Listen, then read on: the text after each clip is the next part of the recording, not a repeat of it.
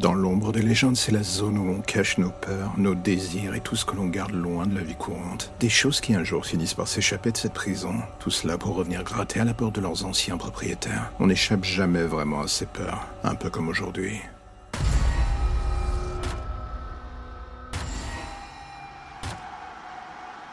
Personne ne m'a jamais cru. Tout le monde reste encore persuadé aujourd'hui que je suis le meurtrier de ma fille. Un veuf qui tue sa gamine après la mort de sa femme pendant l'accouchement. C'est un point de départ rêvé parfait pour toutes les commères du quartier. Elles s'en sont données à cœur joie à ces garces. Est-ce que je peux leur en vouloir? J'avoue, je sais pas. J'ai pourtant tenté de dire la vérité. Personne ne m'a cru. Les flics, ma famille, ils m'ont fait passer pour un fou. Comment croire cette histoire? J'entends encore ces bruits le soir de l'enlèvement, ces sons étranges provenant de la chambre de ma fille. Ce qui me marque encore aujourd'hui, c'est le souvenir de ce changement. Le tout en approchant de la chambre. Ces sons que je ne distinguais pas encore. D'un coup, ils étaient devenus la berceuse que ma femme chantait, celle qu'elle avait écrite pour notre fille avant de mourir. Et là, en écoutant cette mélodie semblant revenir d'outre-tombe, mon sang finit par se glacer. Mais ce n'était rien en comparaison de la vision que j'eus en ouvrant la porte de la chambre de ma fille. Ce monstre qui chantait avec la voix de ma femme. Est-ce que je Est-ce que je devenais fou? J'en sais rien. Je ne le suis jamais. La chose disparut avant même que je puisse faire quoi que ce soit. Avec elle dans ses bras tentaculaires, les derniers reliquats de mon humanité. C'est-à-dire ma fille. C'était il y a un an. On ne retrouva jamais son corps. Pas de sang, pas de preuve, rien. Juste un infini océan de possibilités. Et surtout une suspicion tenace qui flottait encore aujourd'hui autour de moi. Mais avec le temps, j'avoue, j'avais appris à vivre avec. Ce qui me hante le plus, c'est cette chanson que j'entends encore aujourd'hui, chaque soir. J'ai l'image de ce monstre qui ne cesse de revenir entrecoupé du sourire de ma femme. Et à chaque fois que je ferme les yeux, je prie pour les rejoindre où qu'elles soient, toutes les deux. Mais chaque matin, je me réveille avec la même réalité en face de moi, celle de la solitude.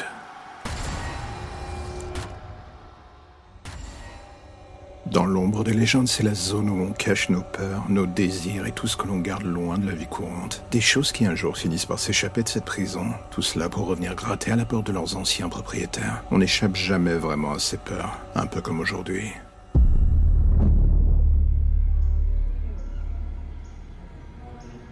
Cela commence toujours par une sensation de bonheur et de dépaysement intense. Il pose le casque sur votre tête, la connexion avec le cerveau se fait instantanément. Et d'un coup, on se retrouve en plein dans ses propres rêves ou ses désirs. Plus de limites. Ce programme qui ouvre les portes de notre inconscient. Il n'y a qu'un seul voyageur et conducteur à la fois.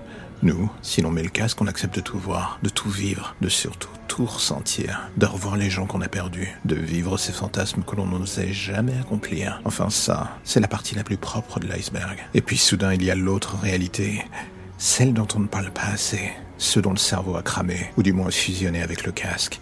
Ces gens qu'on ne pourra plus jamais débrancher. Un marché noir a vu le jour autour de cela. Les plus fous acceptant de prendre le risque de se brancher sur le cauchemar d'un de ces malheureux. C'est la nouvelle drogue à la mode. Le sport de l'extrême. Se brancher sur ces saloperies, c'est accepter de vivre la déchéance, la peur comme jamais, ou tout un tas d'autres formes de déviance atroce. La peur du risque, L'envie de se dépasser dans le cauchemar. Voilà pourquoi je me suis branché sur le casque de ce type. Un ex-dollar. Un homme ayant tué le meurtrier de sa femme. Bloqué en boucle dans la soirée où il découvrit le corps. Une autre vision de l'enfer en quelque sorte, mais c'était justement ce qui me plaisait. Le tout pour mes études de criminologie, c'était parfait. Samantha Jones, la future profiler de choc.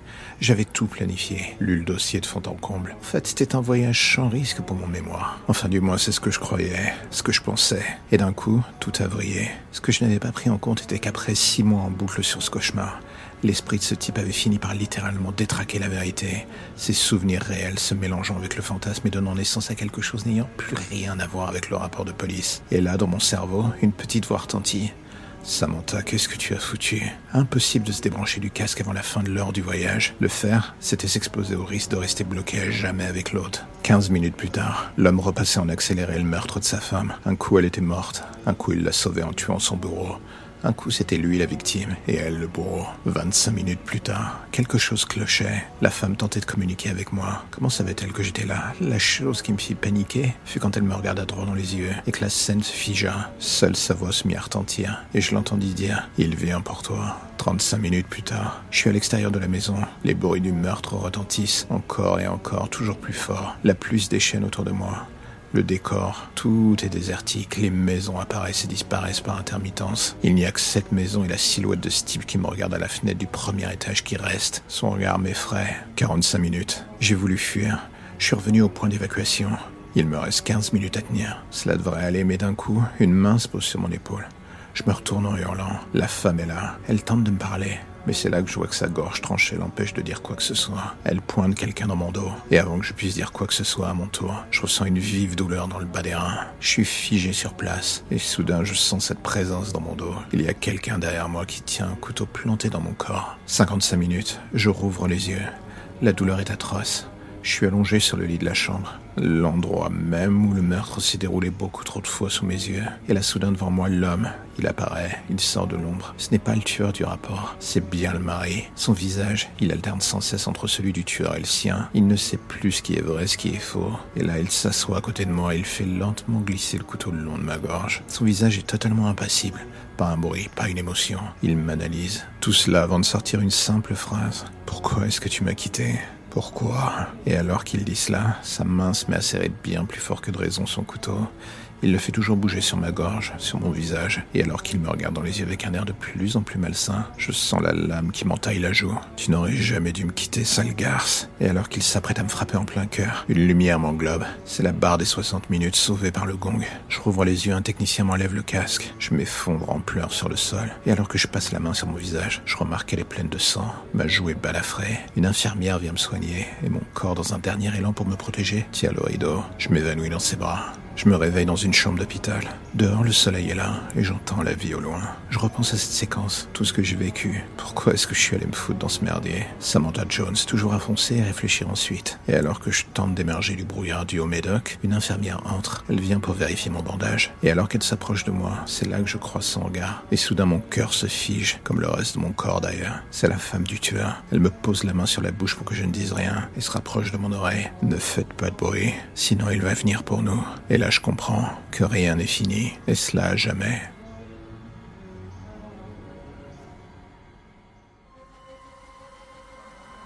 Et voilà, c'est la fin de l'épisode du jour, alors j'ai envie de faire un petit message rapide. Si vous aimez le projet et que vous avez envie de le soutenir, plusieurs options s'offrent à vous. En parler, le partager ou le soutenir via le Tipeee mis en place. Dans les deux cas, que ce soit pour le soutenir d'une manière ou d'une autre, tous les liens pour vous y retrouver sont dans la description de chaque épisode. Impossible de les manquer. Et en attendant le prochain épisode, justement, n'hésitez pas à rattraper ceux que vous n'avez pas encore entendus, voire même à vous refaire une écoute de tous les épisodes. J'ai envie de dire, soyons fous. En attendant, on se dit à bientôt pour de nouvelles histoires plus ou moins sombres. Vous êtes venu chercher des histoires un tout petit peu bizarres, des histoires sordides, des histoires glauques. Ne vous inquiétez pas, ici personne ne vous jugera. Vous êtes chez vous. Alors prenez place, l'aventure va commencer. Bienvenue dans l'ombre des légendes.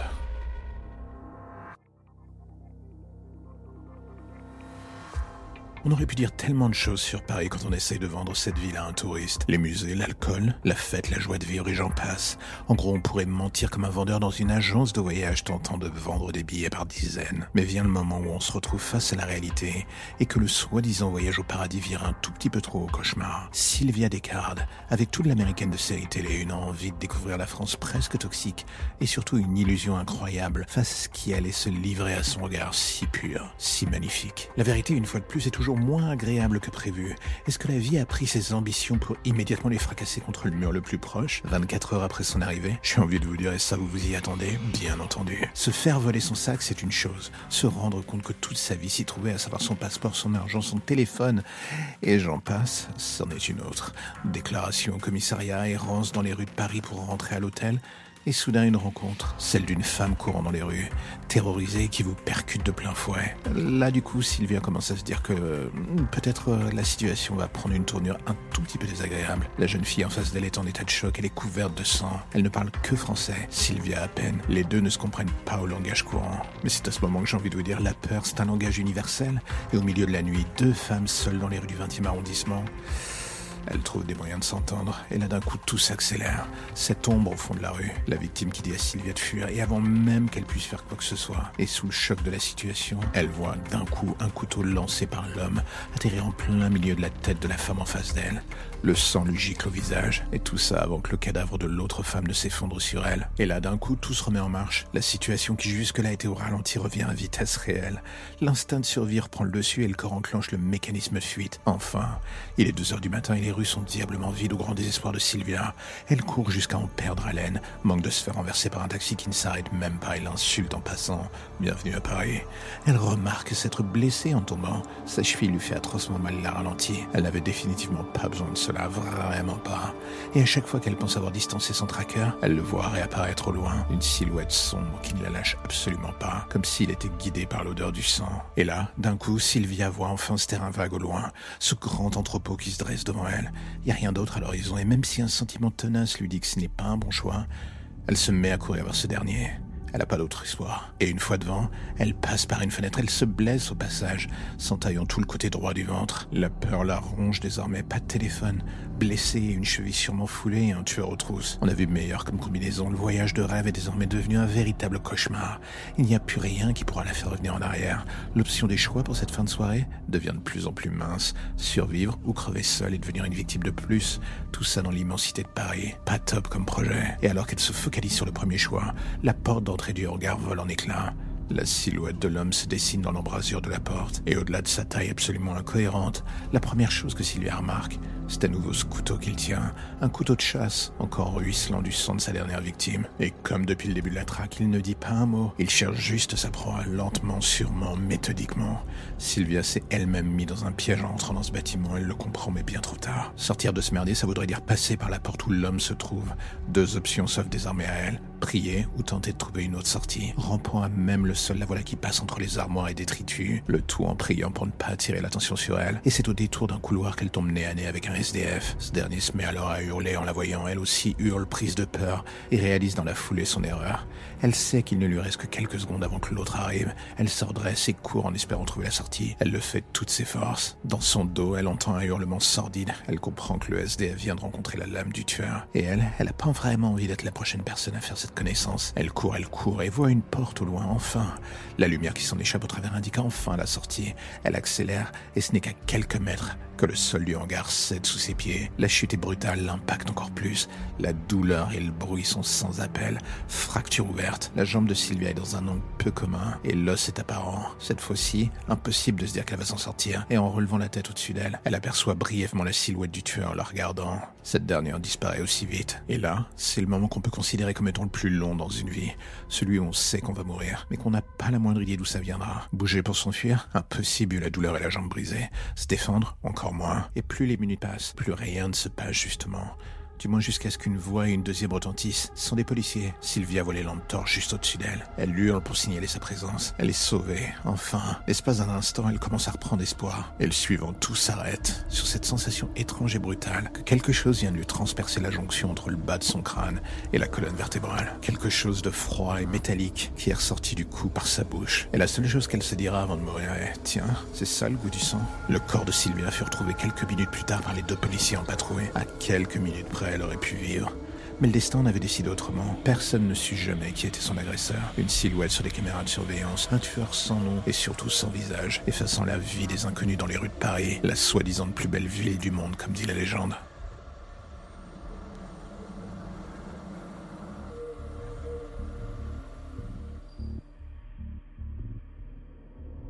Cela vous arrive d'avoir ce sentiment assez tenace que pendant la nuit, quelque chose vous regarde, ou alors que quelqu'un est à côté de vous silencieux, ne disant pas un mot et attendant paisiblement que vous preniez conscience de sa présence pour commencer à flipper. Ce genre de présence justement qu'on n'arrive pas à définir. On se demande si c'est un reliquat de notre imaginaire qui nous pourrit le cerveau pendant la nuit, ou si tout simplement, il y a vraiment quelqu'un avec nous dans cette chambre, dans ce lit, ce poids sur la poitrine pendant la nuit, ce souffle dans le cou. On a tous eu ce genre de moments plutôt gênants pendant notre vie, et le pire, c'est que cela continue chaque nuit. On se couche en se disant que tout ira bien, on s'auto-persuade de tout et son contraire, et d'un coup, avant même que l'on puisse avoir fini de se torturer le cerveau, on plonge dans le sommeil le plus profond. Et c'est là que tout commence. La paralysie du sommeil, le cerveau qui surchauffe, et cette silhouette qui apparaît au plafond. Ces yeux qui brillent dans la nuit et cette chose qui au plafond avance lentement vers vous. Les mouvements sont dignes d'une araignée. La chose est répugnante et d'un coup, elle s'arrête au-dessus de vous. Vous la voyez, elle vous regarde aussi. Vous voudriez hurler mais vous ne le pouvez pas et tout ce qui se passe est que vous voyez cette chose lentement descendre sur vous. Vous sentez son poids alors qu'elle est sur votre poitrine, son visage qui se rapproche du vôtre, ses dents pourries, son haleine atroce, son regard perçant. La chose lèche le visage comme si elle voulait goûter la viande avant d'y mordre. Mais là encore, rien ne se passe. Elle reste assise sur vous, elle attend. Votre rythme cardiaque est à son maximum, vous voudriez que tout cesse, qu'on vous redonne le contrôle de votre corps. Mais encore une fois, rien ne se passe. Et vous sentez alors la main de la chose contre votre poitrine. Ses ongles sont des griffes. La chose commence à les enfoncer dans votre poitrine. La douleur est de plus en plus forte, jusqu'à ce qu'intérieurement vous ne soyez plus qu'un gigantesque hurlement, que vous seul entendez bien sûr, vu que vous êtes prisonnier de votre corps. Et ce qui vous pétrifie littéralement, c'est que vous ressentez une douleur atroce et de plus en plus monstrueuse dans la poitrine, pour la simple et bonne raison que la chose a désormais sa main dans votre corps. Et au bout de quelques secondes, cette chose vous brandit sous le nez votre propre cœur. Le sang qui s'en écoule vous inonde le visage. Et d'un coup, tout s'arrête. L'écran noir. Vous vous réveillez en sueur, sur votre lit, et ayant enfin retrouvé le contrôle de votre corps, de votre esprit. Et vous êtes juste heureux d'être en vie. À l'extérieur, la lumière du jour inonde votre chambre. Sur la commode à côté de vous, votre boîte d'antidépresseurs est là. Bien sûr, elle est vide. Une nouvelle journée se dresse devant vous. Un court instant, vous vous dites que vous allez avoir l'occasion de vous reposer dans la vraie vie. Pour mieux retomber dans les griffes de la nuit plus tard, car oui, en vous regardant dans la glace et en voyant votre rêve fantomatique, vous ne pouvez pas échapper à cette ombre au loin, celle de ce monstre qui d'un monde à l'autre continue de vous suivre. Spectateur le jour, premier rôle la nuit. Il attend dans l'ombre patiemment, sachant que vous avez déjà tout fait pour ne plus dormir et que votre corps est au-delà du seuil de la tolérance. Il attend. Il attend juste. Il sait que ce n'est plus qu'une question d'heure, ou au pire de jours, avant qu'il vous dévore complètement cette fois-ci.